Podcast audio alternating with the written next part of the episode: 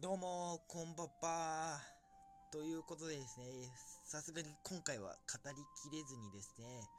美少女ゲーム自己満足語り、えっ、ー、と、メイキングラバーズ後編ということでですね、始めていきたいと思います。12話かける2なんでね、たっぷりございますよ。というわけですね、えっ、ー、と、カレンちゃんのルートはまあ、とにかく、まあ、喧嘩の多いルートでですね、甘々というよりはですね、夫婦のようなんですね、あの、ルートになっております。ということでですね、えっ、ー、と、後編の、もう2人ですね、最初の1人はですね、カノメ、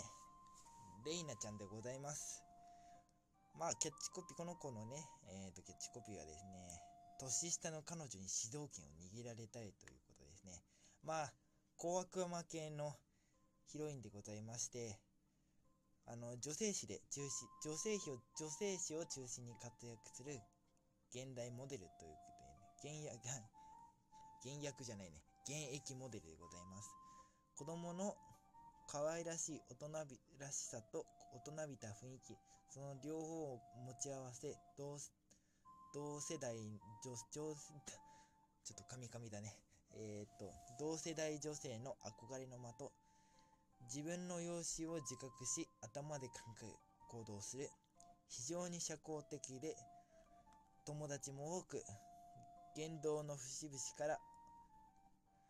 男性をに尽くすタイプに見えるの見える一面もあるということでございますね。もう小悪魔女子の猛アタックということでございまして、まあ、この子のルートはですねえー、っとまあふというきあのちょっとしたですね、きっかけでござ、きっかけでですね、まあ、彼女が住む女子寮に行きまして、あの、そんなこんなでですね、レイナちゃんにですね、気に入られてしまいですね、自分がですね、年下であることを糧にですね、もう、すごい計算されたようなですね、もう猛烈なアタック、アプローチをかけてですね、最初はですね、主人公の反応が可愛か、可愛くて、楽しんでいたんですが、それが徐々にですね、本気で惹かれてしまうということでございまして、もう本当にですね、もう頭がいい小悪魔な あの、その、あの、よくですね、おバカタレントみたいなんですね、そんな感じじゃなくてですね、もう本当にですね、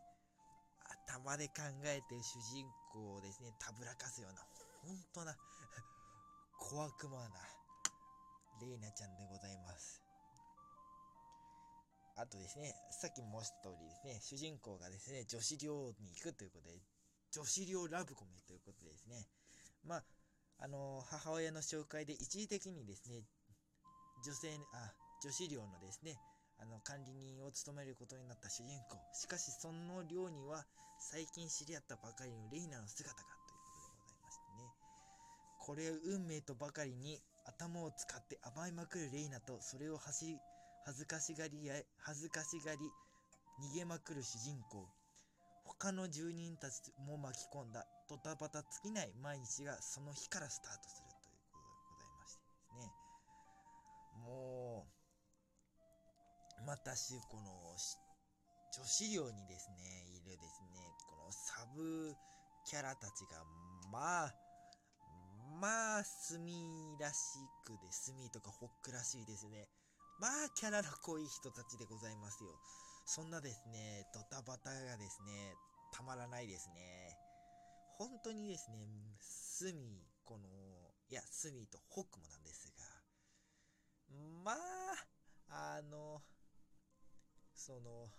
サブキャラっていうのが、まあ、キャラがこういうこと、こういうこと。で、その、ヒロインも交えて、ヒロインがいないところでですね、主人公とのその、会話言葉のキャッチボールっていうのが、まあ面白い。もうだからスミ好きなんですが、そんなこんなですね、主人公は、主導権は彼女ということですね。他の男はアウト・オブ・眼中。いかに好きな彼氏にドキドキしてもらえるか、そして喜んでもらえるか、そんなことを常に考えている、ちょっとずくて積極的な小悪魔ヒロイン。好き好きオーラ全開なそんなパートナーとの恋人生活あなたにということでございますね。まあ、イリーナちゃんは頭を使って、まあ小悪魔でした。ではではでは次ですね。のんびりした恋愛がしたいということで、月の真城さんでございますね。えっ、ー、と、主人公とはですね、同い年で、独特の感性を持ったちょっと不思議な女の子でございます。不思議っていうかですね、天然ちゃんですね。あのー、コミュニケーション能力がきちんとあるが、あの、頭の中で話がまとまる、まとまってからようやく話し始めるためにですね、あのー、会話のテンポが周りと比べると少しのんびりしていると。恋愛、あの、関係、あの、恋愛経験はゼロで、あの、異性を前ににそういった話題になると照れて一歩引いてしまうところが特徴ということでございましてね。付き合ってから私を好きになってっていうことであのあ私ホームページですね今見てるんですがこのグッドラックみたいな感じのやつですね。私の私たちの恋路に境界線はないのっていう実に真白ちゃんらしいですね。あの、やってみればわかる、実に真白ちゃんらしいですね。言葉が添えてあるんですが、もう、好かれる理由が特に見つからず、しかし彼女には妙に好かれているという自覚から始まる交際。恋愛には不慣れだけど自分なりに恋を見せてくる真白。しかし、恋を見せてるだけにその先までなかなか繋がらない。そんな空気を察し、付き合ってから私を好きになってと、そんな言葉から始まる恋人生活ということでございますね。まあ、あのー、まあ、な、多分、ましろちゃんはですね、もう主人公にね、一目惚れしたんだと思いますが、ちょっと水分補給してましたよ。まあ、そんなこんなで、あの、普通にですね、あの、日本撮り疲れる というわけでございまして、まあ、もう本当にですね、こう、結構ですね、のんびりした恋愛がしたいって書いてあるんですか。なんていうんですかね、マシロンはこう、ゆっくりゆっくりしてるんだけど、その、恋心っていう熱さはですね、すごい積極的に主人公に見せてくるんですね。あの、その、好き好きオーラっていうのがす、こう、おお、すごい、BGM が変わっちゃいましたね。あの、好き好きオーラっていうのがすっごいガンガン出てくるようなですね、そんなすごい、そういったガンガン出てくるところがすごい可愛らしいんですが、まあ、そこがポイントですかね。そんなコーナーですね、あの、ましろちゃんとはですね、主人公とのですね、あの、部屋がですね、お隣同士のアパートでして、ひょんなことから確かですね、あの、壁が突き抜けます。壁に穴が開いて、開通します。大学時代からずっと過ごしていたアパート。今の今まで隣にどんな人が住んでいるか特に興味がなかった主人公。しかしマシュミロと出会ってから驚いたことに自分たちが同じアパートの住人であったことが発覚。さらに部屋はお隣同士ということで自分が気づけば気がつけば自然にお互いのお部屋を行き来することにということでございますね。まあですね、そういう生き、なんていうんですかね、同性に限りなく近い同性みたいな、逆か、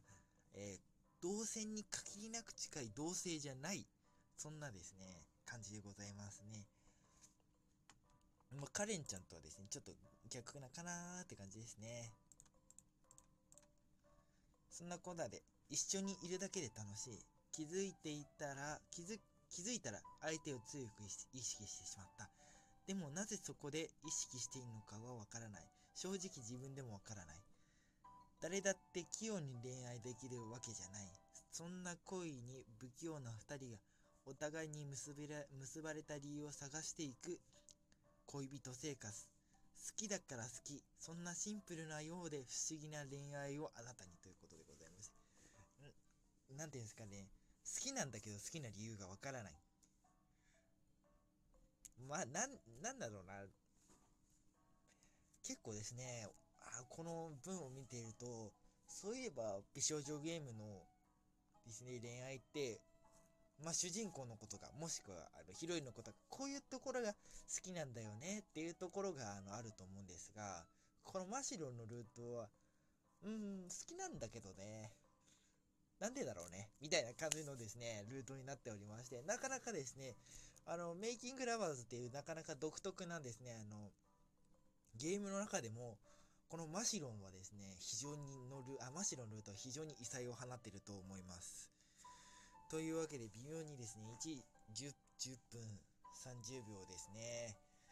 まあ、あと何、キャラクターを語ってきましたが、このメイキングラバーズっていうですね、ゲームも、約3年前のゲームでして、まあ、み、あの、このアフターストーリーなんかも出ておりますね。あの、非常にですね、あ初めてやる人にはおすすめできるかなと言われたらちょっと微妙なところですが、あの、面白いゲームが好きだとか、こう、お笑い、お笑いっていうのもおかしいかな。笑いあり感動あり、そういうゲームが好きだよっていう方はですね、結構おすすめでございます。意外とですね、ゆずソフトなんかが好きな方はいいんじゃないかなと思いますよ。あの、 SMEE とかですね、あの、ソフトっていうのは結構ゆずソフトと近いかな。もうユーズソフトソフトよりちょっと面白いよりかなと思うのでですね。まあ、ぜひ気になった方は体験版等がございますので、ぜひ、あの、試してみてください。結構ですね、ホームページもですね、特設サイトなんかもあって大変見しやすくなっておりますので、あの、ぜひ、えっ、ー、と、一度でいいのでですね、試してみてください。本日はですね、メイキングラバーズ語っていきました。やはりですね、前編後編に分けるとですね、やはり、あの、いいですね。やっぱ、20分から30分ぐらい欲しいな